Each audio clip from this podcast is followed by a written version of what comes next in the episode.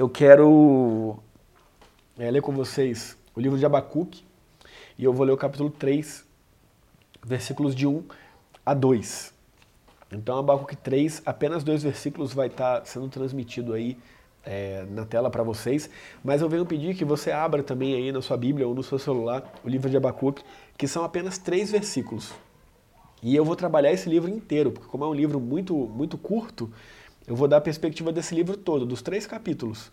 Então, de forma breve, né, de forma resumida, eu vou trazer a perspectiva desse livro, desse profeta, Abacuque, e eu espero que a gente possa aprender a história desse livro, entender a história desse livro e ser muito abençoados com a história desse livro sendo aplicada também em Jesus, obviamente, que é a máxima revelação bíblica, a máxima revelação de Deus para nós. Então, é o livro de Abacuque, capítulo 3, versículos de 1 a 2, diz assim a palavra de Deus. Oração do profeta Abacuque sob a forma de canto. Tenho ouvido, ó Senhor, as tuas declarações e me sinto alarmado. Aviva a tua obra, ó Senhor. No decorrer dos anos e no decurso dos anos, faze-a conhecida.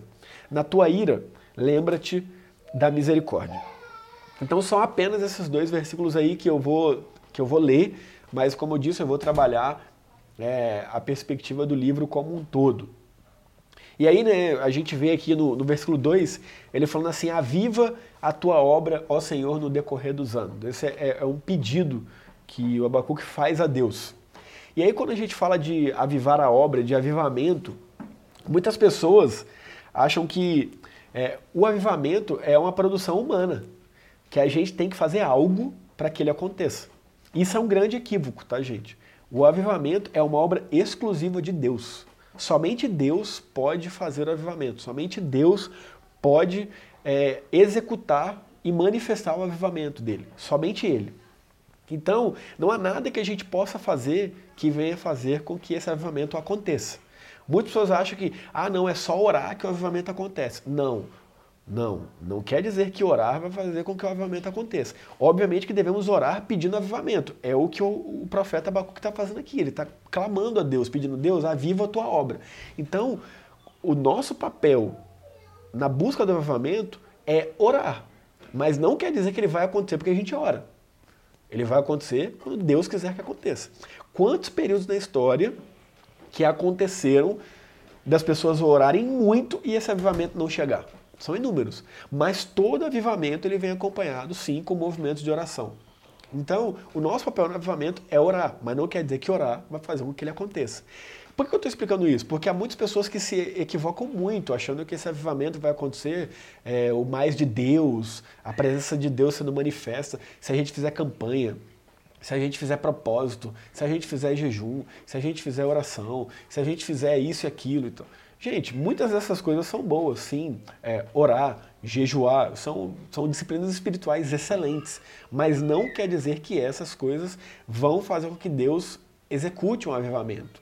Não quer dizer.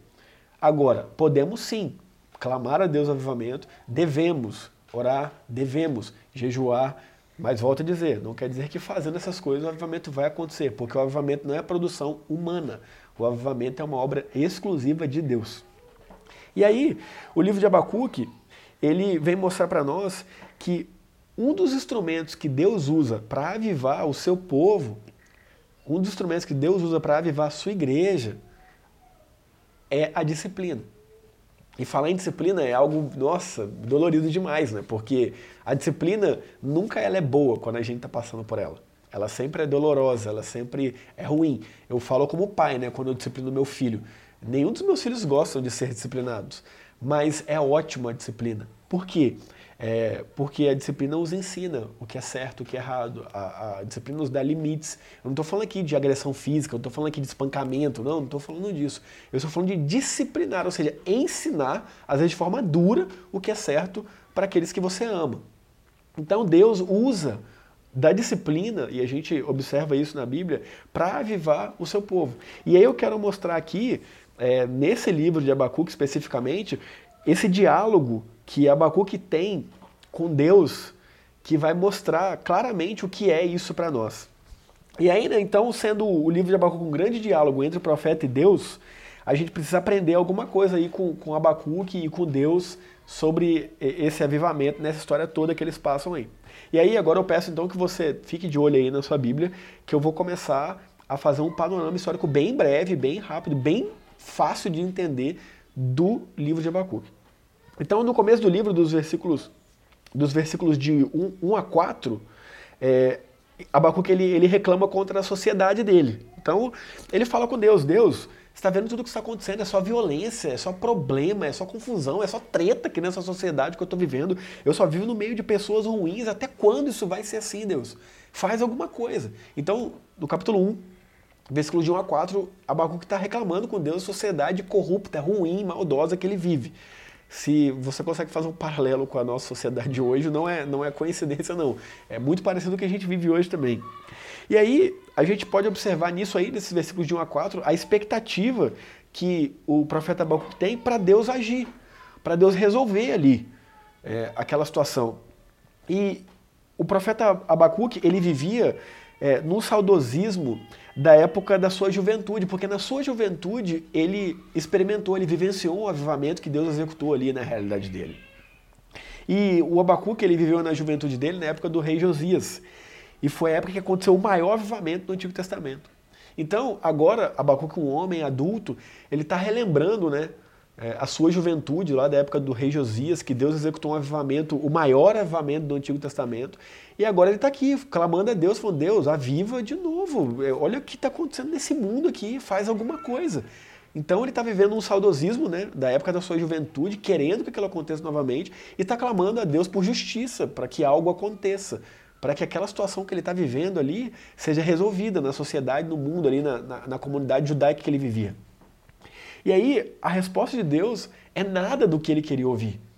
Você pode é, olhar aí os versículos 5 e 6, que Deus vira para Baruch que simplesmente diz assim, a resposta de Deus é, olha só, eu vou levantar os caldeus, os babilônios, né, é, é, é o mesmo povo, né, na, na tradução aí, ao meio da revista atualizada, vai aparecer caldeus, na NVI, NVT e demais vai aparecer babilônios. Então Deus fala, eu vou levantar os babilônios e os caldeus para ser minha vara para disciplinar vocês. Então esse povo aí, que é um povo pagão, ele vai disciplinar vocês. E o versículos de 7 a 11, Deus começa a mostrar o tamanho da maldade desse povo, babilônio aí, caldeu. E Abacuque não entende nada. Porque ele, ele pede um avivamento, ele pede para Deus resolver, e de repente Deus responde para ele que vai usar um povo pagão para discipliná-los, para corrigi-los. Então ele fica perplexo ali. E aí, a partir do versículo 12, ele mostra né, que ele não entendeu isso.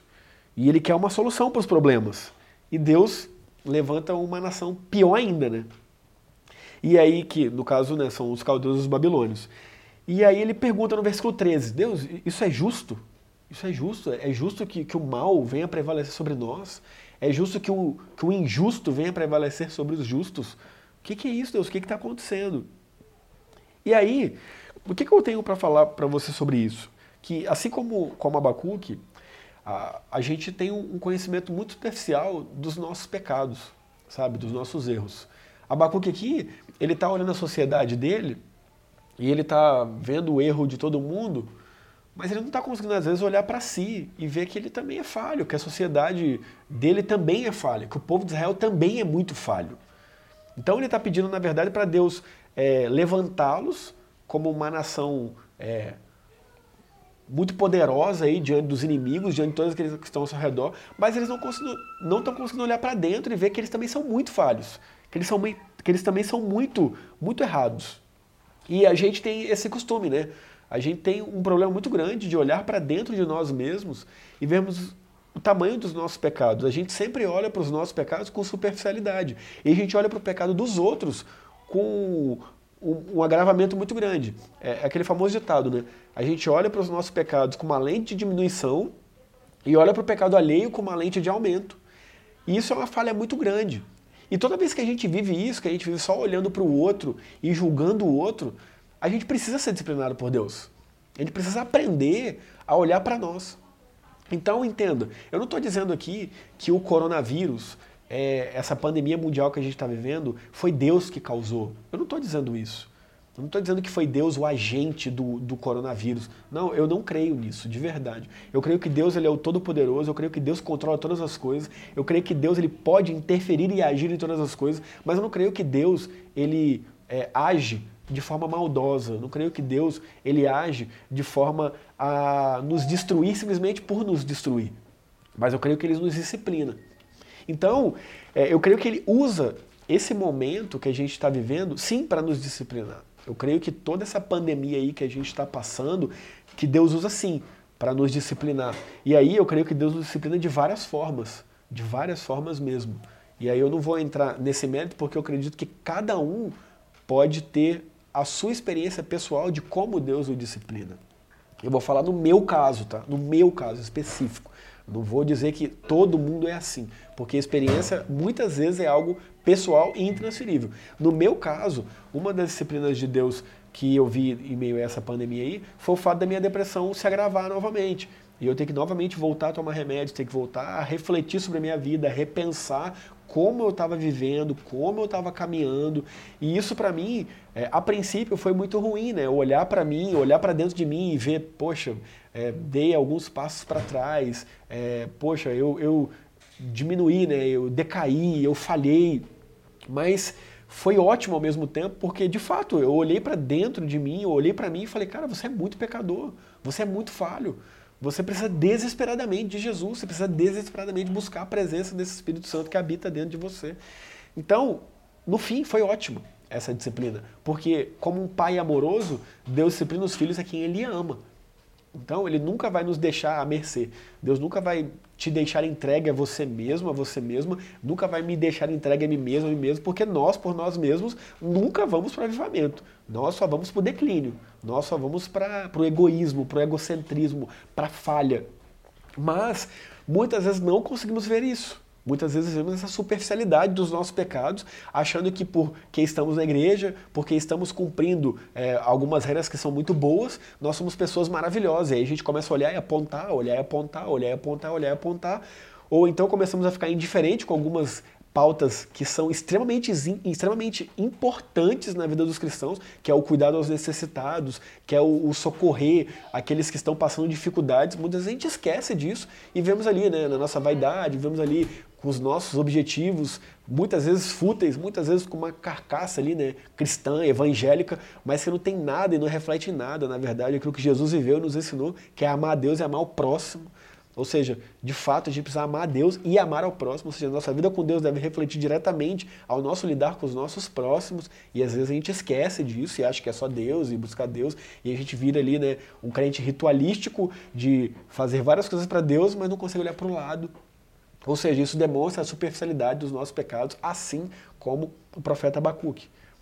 Assim como a realidade ali do povo do profeta Abacuque, que tinha muita visão superficial dos seus próprios pecados. E Deus ali então levanta um povo para discipliná-los, para corrigi-los.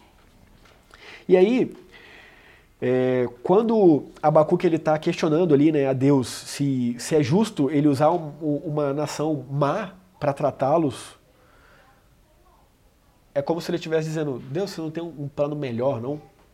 Então vamos lá, o coronavírus está aí. Como eu disse, não creio que Deus foi o agente do coronavírus, mas eu creio sim que Deus está usando toda essa pandemia, que Deus está usando tudo isso que a gente está vivendo para nos disciplinar, entendeu? Por quê? Porque Ele é um Deus que ele não, obviamente, ele está no controle de todas as coisas, então nada foge ao seu controle, ele, ele, ele não perde tempo, ele não, não perde oportunidades. Então, nesse coronavírus aí, eu acredito sim que ele está é, nos disciplinando, mas eu falo, é, é, disciplinar, gente, é para nos fazer evoluir. Disciplinar é como eu disciplino meu filho. Se eu que sou falho, pecador, disciplino meu filho para ele evoluir, imagina Deus que é perfeito. Então, eu não estou falando aqui da disciplina, às vezes aquela visão que as pessoas têm, né, de um Deus mau que está querendo disciplinar para acabar. Não, não, estou falando de um Deus amoroso, gracioso, que ama a ponto de dar o seu próprio filho para morrer por nós. Então ele está usando, eu creio sim, que ele está usando toda essa pandemia, todo esse surto aí de doenças psicológicas que a gente está vivendo, que a sociedade está vivendo, para nos disciplinar, para nos fazer olhar para dentro de nós e percebermos. E você pode estar se perguntando, poxa, mas Deus não tinha um plano melhor, não? Poxa, não tinha uma outra coisa assim, né? Como o Abacuque está aqui questionando, né? Deus não tinha algo melhor para fazer, né? Não, não tinha uma providência melhor. Mas a gente tem que é, olhar com mais cuidado toda a situação. Assim como o profeta Abacuque precisou ser alertado por Deus ali para ter um outro olhar da situação, acredito que a gente também, se a gente está fazendo esses questionamentos e está pensando dessa forma, a gente precisa ter um, um, outro olhar sobre a situação que a gente está vivendo no nosso mundo. E aí no capítulo 2, é, Abacuque diz o seguinte, ele entende né, que, que Deus, depois da resposta de Deus, que é um Deus cuidador, ele lembra disso, né, ele é um conhecedor de Deus, e ele diz assim, Deus, eu estarei lá na torre esperando a sua resposta. Então ele fala, eu vou lá para a torre e eu vou ficar lá orando, eu vou ficar lá é, buscando a sua presença e eu vou esperar o Senhor me responder. E Deus responde de duas formas no capítulo 2. Ele diz aí, primeiro, que ele preserva o justo, que ele diz, é, o meu justo viverá pela fé. E depois ele diz é, que ele acaba, ele detona com os arrogantes. Então, Deus responde com duas coisas. Abacuque, mesmo diante de tudo aí, que eu estou falando para você, que eu vou discipliná-los, que eu vou usar um povo aí para disciplinar vocês. É, eu sempre preservo o justo, ou seja, aqueles que são justificados por Deus. Não estou falando justo aqui, gente, quem é, ah, eu sou justo, eu sou bom, não, não. Justos são aqueles que são justificados pelo próprio Deus. No nosso caso hoje, trazendo para uma aplicação é, a partir do Novo Testamento, a partir de Jesus, nós somos justificados pelo sangue de Jesus. Então Deus está dizendo, é, eu preservo os meus justos. Por mais que esteja acontecendo aí é, toda uma calamidade, eu preservo os meus justos. E eu acabo com, com os arrogantes. E a partir do versículo 6, Deus ele começa a responder como e quando ele vai fazer essas coisas aí. Então ele começa a dar um panorama ali temporal para Abacuque. E, enfim, a gente chega então no que eu li, que é, é na oração de Abacuque do versículo 3. E ali, né, depois dessa resposta de Deus, o, o Abacuque ele está perplexo, né? Ele está alarmado, ele está completamente de cara, vamos colocar assim. Mas totalmente reverente, né? Diante de tudo que ele ouviu de Deus. E aí ele faz a oração dele. Então tá aí é, uma dica para nós também. É, nós precisamos, gente, investir é, na nossa vida espiritual, principalmente nesse momento que a gente está vivendo no mundo agora. Como Abacuque falar para a torre, né? e falou: Deus, eu vou para lá e vou ter esse tempo lá e vou aguardar a resposta do Senhor. E a resposta veio. E ali trouxe muita reverência para ele, trouxe muita perplexidade. Nós também precisamos investir na nossa vida de oração, no nosso tempo com Deus, na nossa intimidade com Deus, para a gente realmente é, poder ouvir a voz de Deus diante de tudo isso que a gente está passando no mundo aí. Que não é algo normal, gente, não é algo comum entendeu? O que a gente está vivendo. A gente não pode é, se acostumar achando que ah, é natural. Não, não é natural. A gente está vivendo algo maluco no mundo que a última vez que aconteceu foi há quase 100 anos atrás, mais de 100 anos atrás, né? 102 anos atrás, 1918. Então, a gente precisa investir nisso, a gente buscar a presença de Deus, pedir para Deus falar conosco e entenda, é, oração não é só você falar, oração também é ficar em silêncio, é você olhar para dentro de si, é você falar, Deus, fala comigo, e você ficar ali meditando em silêncio, sabe? É, pensando somente coisas que dizem respeito a Deus, ou tentando esvaziar os seus pensamentos para refletir nele, até que ele vem e fala conosco. A gente crê que pelo Espírito Santo ele fala conosco, pela palavra dele ele fala conosco. Então é sempre bom a gente ter um momento de leitura da palavra e fazer esse momento de reflexão, de oração, sim, fazer os nossos pedidos, fazer as nossas confissões. Mas depois ah, eu acabei o assunto, já falei só cinco minutos. Fica em silêncio ali, sabe? Fica refletindo em Deus, fica lembrando aquilo que você leu. E eu não tenho dúvida que isso aí vai fazer com que Deus fale com você com que Deus fale comigo, porque isso é bíblico, ele fala conosco. E aí, né, então, quando Abacuque ele faz essa oração, né, ele faz dois pedidos para Deus. Você olhar aí no capítulo 3, né, que a gente leu. Eu vou, vou ler novamente aqui. É a oração do profeta Abacuque sob a forma de canto. Tenho ouvido ao Senhor as tuas declarações e me sinto alarmado. Aí ele faz dois pedidos, né? Aviva a tua obra, ó Senhor, no decorrer dos anos, e no decurso dos anos, faz-a conhecida. Na tua ira, lembra-te da misericórdia. Então, são esses dois pedidos que ele, que ele faz aí. Deus, aviva a sua obra. E outro, lembra da sua misericórdia. Então, nos tempos de ira, nos tempos de, de disciplina, lembra da sua misericórdia, Deus. Então, é, é o que ele clama aí. E aí, gente, nós também precisamos, assim como Abacuque, é, nós precisamos aprender a pedir aquilo que Deus quer nos dar. Que é avivar a tua obra no decorrer dos anos e fazê-la conhecida. Deus quer fazer isso. Deus quer fazer isso. Constantemente na história, Deus faz isso. Agora, isso é uma obra exclusiva dele. Quando ele vai fazer novamente? Não sei. Não sei. Na verdade, pode ser que ele já esteja fazendo, né? E aí o que acontece? É, o profeta, depois que, ele, que ele, ele ouve a voz de Deus ali, que ele entende aquilo que Deus está falando com ele, sobre todo o panorama que ele está vivendo, ele não mais pede para Deus não se disciplinar. Porque é o que ele estava pedindo, ele estava falando assim, Deus é justo, é justo isso, um povo que é pecador, pagão, vir, vir ser usado pelo Senhor para disciplinar a gente, o Senhor usar esse povo. Eles já querem atacar a gente mesmo, eles sempre tentam atacar a gente, mas o Senhor vai usá-los. Ou seja, não é iniciativa de Deus que aquele povo ataque o povo de Israel, eles sempre atacavam, eles eram um povo pagão, que dominavam sobre várias nações, mas Deus usa aquela oportunidade para disciplinar o seu povo. Eu pergunto, é Deus, é justo usar uma pandemia dessa para disciplinar a gente, para fazer a gente refletir, para fazer a gente olhar para dentro? É justo? É, no começo ele estava assim, mas depois que ele ouve a voz de Deus, não, ele não mais pede isso, ele não mais pede para Deus não disciplinar. Mas ele pede porque Deus, aviva a sua obra então por meio disso. É assim que vai ser? É desse jeito que vai ser? Então aviva a sua obra por meio dessa disciplina. E lembra da sua misericórdia.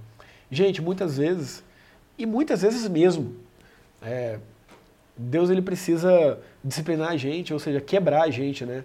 para que a gente possa de fato é, repensar nossa vida, para que a gente possa de fato parar e refletir, para que a gente possa de fato olhar para dentro de nós. E toda purificação, ela dói.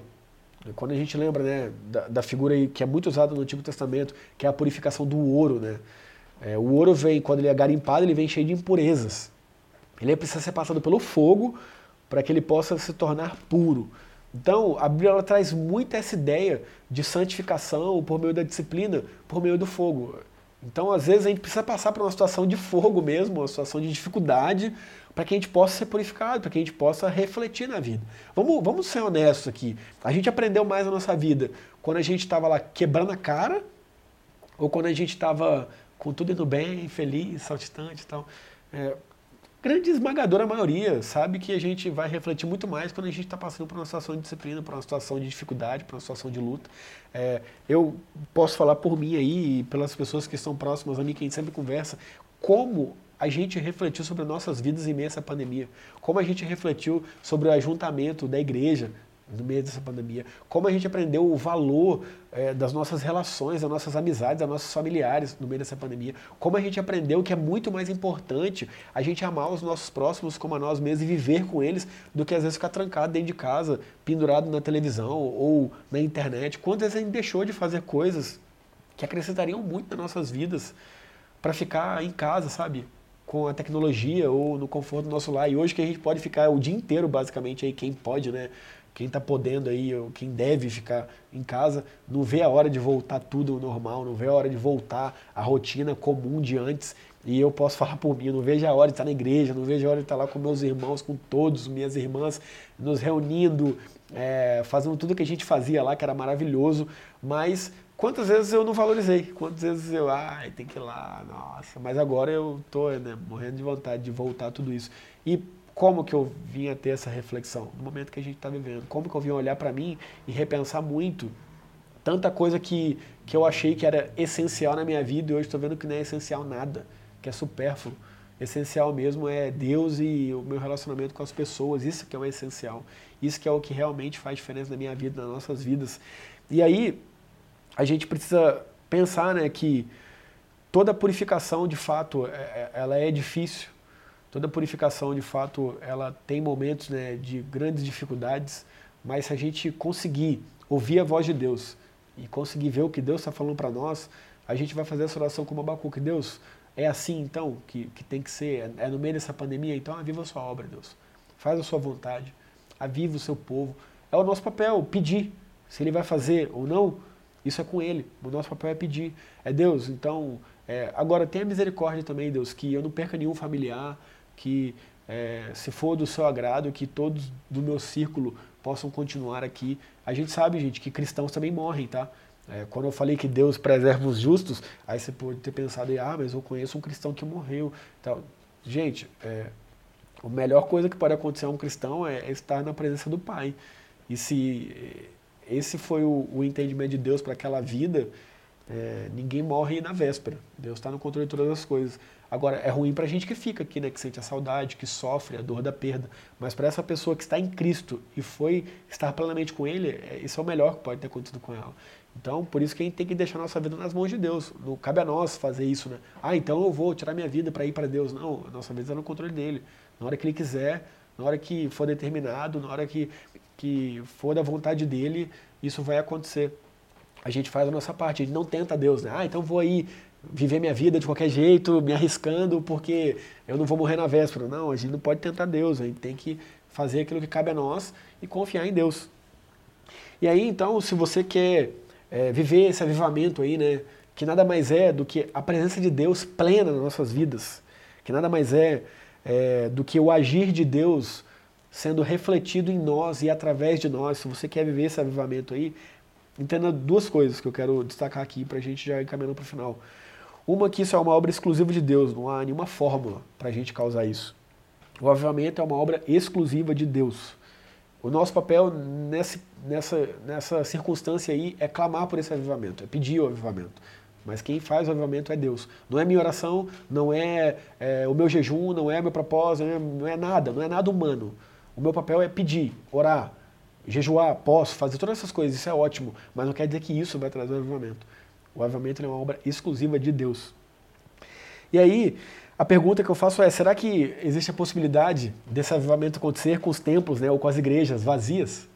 Porque o que a gente vê aí ao longo dos anos, né, é as pessoas que estão buscando esse avivamento é sempre em ajuntamentos, né, em estádio, é, em igreja lotada, porque tem gente que acha que avivamento é aumento do templo, né? E não, avivamento não é aumento do templo, não é aumentar o número de pessoas na igreja. Avivamento é Deus, Jesus crescer dentro de nós e a gente diminuir, não é a igreja aumentar.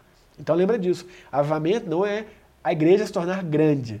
Avivamento é a gente se tornar pequeno e Jesus se tornar grande em nós. Isso é avivamento. Avivamento tem nada a ver com números de pessoas, de adeptos, de clientes, né? Infelizmente, em, em algumas igrejas aí que tratam é, as pessoas que vão lá como clientes, não tem nada a ver com isso. Avivamento é Deus agindo através de nós, é enchendo as nossas vidas. Então a frase do Leonard Ravenhill, que eu até mandei, né, hoje pela manhã aí para quem recebe minhas reflexões, que ela diz o seguinte: Deus não se preocupa em encher igrejas vazias. Ele ocupa-se em encher corações vazios. Isso é avivamento. Então eu posso dizer uma coisa para você, meu amigo e minha amiga. É, eu tenho visto, sim, esse avivamento acontecer em meio à pandemia. Porque eu tenho visto o tanto de pessoas que eram indiferentes a Deus agora buscando a presença dele. Eu tenho visto o tanto de pessoas que eram completamente, sabe, alheias a Deus, se interessando em conhecê-lo mais e se aprofundar mais no conhecimento dele, no relacionamento com ele. E isso é o real avivamento. Então, é, no tema que eu estou trazendo hoje aqui, né, um avivamento em meio à pandemia, eu acredito que esse avivamento está acontecendo sim, e pasme, com as igrejas, igrejas, né, templos vazios, vazios. Por quê? Porque avivamento é Deus enchendo o coração das pessoas. É as pessoas se tornando mais próximas dele. É as pessoas refletindo, olhando para dentro de si e não mais lidando com seus pecados de forma superficial, mas fazendo uma leitura exata de quão pecadores somos e quão desesperadamente corruptos somos e necessitados da graça desse Deus, da presença desse Jesus e desse Espírito Santo habitando em nós. Então, isso é avivamento, gente. Avivamento não tem a ver com gente caindo, com gente gritando, com gente levantando a mão, não tem nada a ver com isso. Avivamento tem a ver com Deus se revelando a nós e nós respondendo isso com a nossa vida diária e comum, cotidiana a esse Deus. Ou seja, o amando e amando nossos próximos. Isso é avivamento. Então, se você está vendo aí, dentro de você, que você está mais sensível a Deus, que você está buscando mais a presença dele, o avivamento está acontecendo na sua vida sim. Porque isso é avivamento. É Deus se revelar a você e você cada vez mais conhecê-lo e se relacionar com ele. Isso é avivamento, gente. E o que, que eu falei, né? Que que me deixa perplexo, porque os templos estão vazios. Então está mostrando para nós que placa de igreja de fato não salva ninguém. Que placa de igreja não faz com que a gente esteja alimentado espiritualmente. Quem faz isso é o próprio Deus, gente. Eu não estou falando aqui tá, contra a igreja, eu sou pastor de uma igreja. Eu amo a igreja. Eu amo a minha denominação. Mas eu não posso dizer que a salvação está na minha denominação, não, porque a salvação está única e exclusivamente em Jesus. Então, se no meio dessa pandemia, que os nossos templos estão vazios, se a gente está se aproximando mais de Deus, se a gente está conseguindo olhar mais para Deus, se a gente está conseguindo olhar mais para nós mesmos e refletir para olhar para os nossos próximos e refletir luz neles, luz de Jesus neles, o avivamento está acontecendo, gente. Então, de fato, eu creio e eu tenho fé que esse avivamento está acontecendo sim no mundo hoje. Porque eu vejo muitas pessoas, pelo menos o meu convívio aqui na realidade que eu tô, muitas pessoas que estão investindo tempo para conhecer a Deus, para se relacionar com Deus e fazê-lo conhecido. E aí, é, um outro ponto, né, o, o, o, segundo ponto aí, né, o primeiro é que isso é, o avivamento é uma obra exclusiva de Deus, e o segundo é que a gente precisa reconhecer é, a profundidade do nosso pecado e clamar aí, né, para que Deus tenha misericórdia de nós. Então, é, reconhecer que o avivamento é algo exclusivo de Deus nos leva a uma ação prática, que é orar, pedindo esse avivamento, pedindo que Deus se revele a nós cada vez mais, pedindo que Deus se mostre a cada vez mais pessoas, que cada vez mais pessoas tenham intimidade com Ele e relacionamento com Ele. Primeiro ponto. E segundo ponto, que é, a gente precisa reconhecer a profundidade do nosso pecado, é a gente olhar para nós. E isso nos leva é, a uma ação prática também, que é a gente pedir a misericórdia de Deus para a gente olhar para os outros. Por quê? Porque quando a gente olha para si e vê quão falhos somos, a gente olha para o outro e não mais aponta o dedo, e não mais julga, e não mais oprime. A gente olha para o outro agora com amor, com um olhar de graça. Esse mesmo olhar que Jesus olha para nós. Porque nós somos muito falhos, muito pecadores, muito limitados. E como que Deus olha para a gente? Ele olha com olhar de ira? Não, ele olha com olhar de amor, de graça. Por quê? Porque ele não vê a gente, ele vê Jesus Cristo. Porque nós fomos justificados por Jesus Cristo. Jesus Cristo é o nosso advogado. De forma que quando Deus olha para nós, ele não vê a gente, pecadores que somos, ele vê o próprio Jesus. Porque Jesus que nos justifica. Ele é o Deus que pagou a nossa sentença, que morreu pelos nossos pecados. E nenhuma condenação há mais naqueles que estão em Cristo Jesus, porque é Cristo que os justifica, é isso que Paulo vem nos dizer em Romanos 8.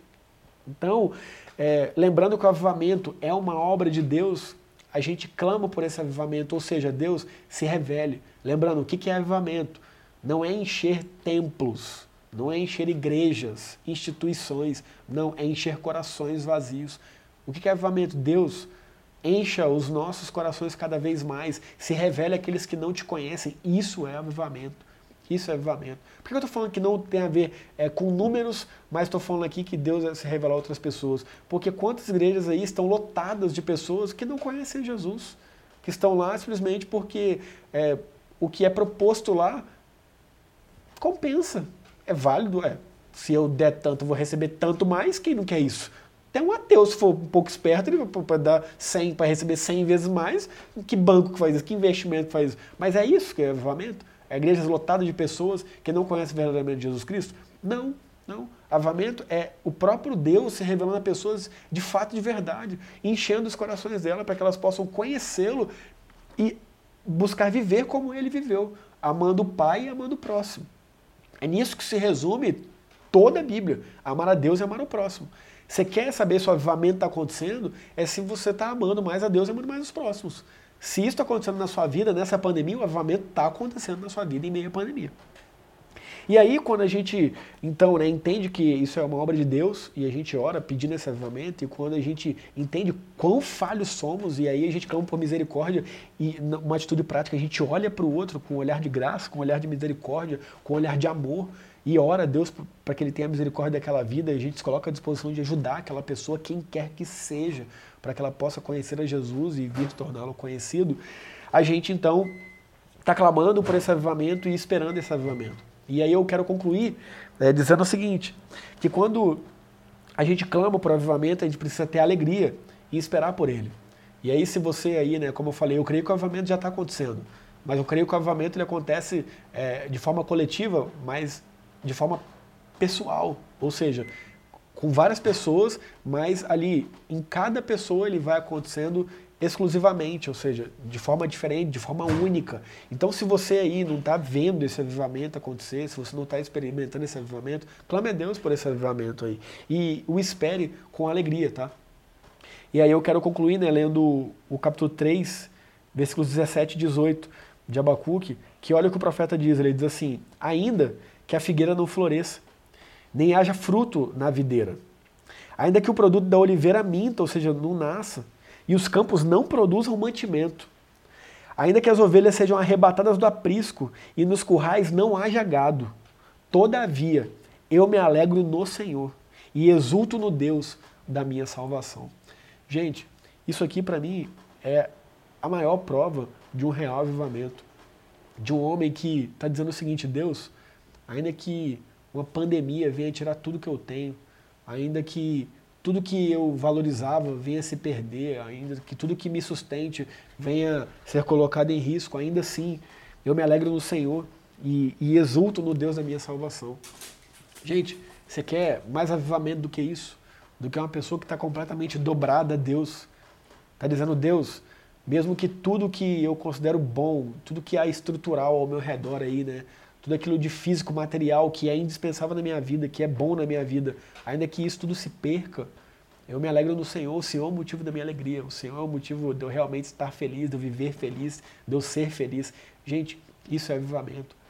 Então, meu amigo e minha amiga, se você aí, né, nesse momento de pandemia, tem perdido algumas coisas, tem passado por dificuldades, tem passado por lutas aí materiais, financeiras, primeiro, óbvio, conte com a igreja, né? Conte com a gente, entre em contato com a gente, no que a gente puder te ajudar, a gente vai te ajudar. Esse é o papel da igreja, ajudar uns aos outros. Esse é o papel do, do, do corpo de Cristo ali, né? Do, dos irmãos em Cristo, socorrer cada um nas suas necessidades. Mas lembre-se, é, é, não coloque o foco da sua vida nessas coisas. Às vezes você era um empresário e bem sucedido, né? tinha é, grandes posses, grandes coisas, e aí está passando por um momento de dificuldade muito grande, saiba? Tem gente na nossa igreja que vive com o mínimo e é muito feliz. E é muito feliz. Tem gente que vive com pouquíssimo e é muito feliz. Eu posso falar por mim, eu, eu moro de aluguel, eu tenho um carro popular e eu sou privilegiadíssimo, privilegiadíssimo, privilegiadíssimo, privilegiadíssimo demais. Mas não porque eu tenho essas coisas, mas porque eu tenho Jesus, porque nós temos Jesus, porque nós somos salvos por Jesus e Ele é o motivo da nossa alegria e Ele deve ser o motivo da nossa alegria. Então ore sim, clame por esse avivamento, espere esse avivamento com alegria, sabendo que não são as circunstâncias que vão demonstrar que ele está acontecendo, porque o avivamento não acontece de fora para dentro, e sim de dentro para fora. E aí lembre-se né, que o melhor de Deus ele não vai vir, né? Há muitas pessoas que estão dizendo aí, não, calma, o melhor de Deus está por vir, o melhor de Deus está por vir. Não, o melhor de Deus não está por vir. O melhor de Deus já veio há dois mil anos atrás. O melhor de Deus se chama Jesus Cristo, o Deus Filho. Esse é o melhor de Deus para nós. Ele já está disponível para mim e para você hoje. Ele já está aqui no nosso meio. Esse é o melhor de Deus para mim e para você. Então, em meio ao caos que a gente está vivendo, o melhor de Deus está acontecendo. Porque é Jesus se revelando a nós, é Jesus se fazendo presente em nossas vidas, é Jesus nos disciplinando com amor e graça, é Jesus nos tornando cada vez mais parecidos com Ele. Isso é o melhor de Deus para nós. Questões materiais são boas, questões estruturais são boas, mas nunca, nunca, nunca, nunca podem estar no patamar do nosso Deus, do nosso Jesus. Então lembre-se, é, é possível viver o avivamento em meio à pandemia? É totalmente possível, porque avivamento nada mais é do que Deus enchendo corações vazios, do que Deus se revelando a mim e a você, do que Deus falando comigo e com você que Ele é nosso Pai, que Ele nos sustenta, que Ele é, é tudo em nós. Então que Jesus nos abençoe, que Deus possa é, nos abençoar durante essa semana aí, que a gente possa refletir muito nesse texto, que a gente possa ter as ações práticas aqui, né, de orar, clamando esse avivamento, sim, e também que a gente possa clamar por misericórdia, olhando para a profundidade e tamanho dos nossos pecados, de forma que isso nos leve a olhar para o próximo de forma prática e amá-los e não julgar e não apontar o dedo, mas querer levar Cristo para aquelas pessoas com muito amor, com muita graça, com muita misericórdia e às vezes também, óbvio, né, com algum com algum sustento ali ou com algum suprimento de alguma necessidade que essa pessoa está tá necessitando. Então que Jesus abençoe.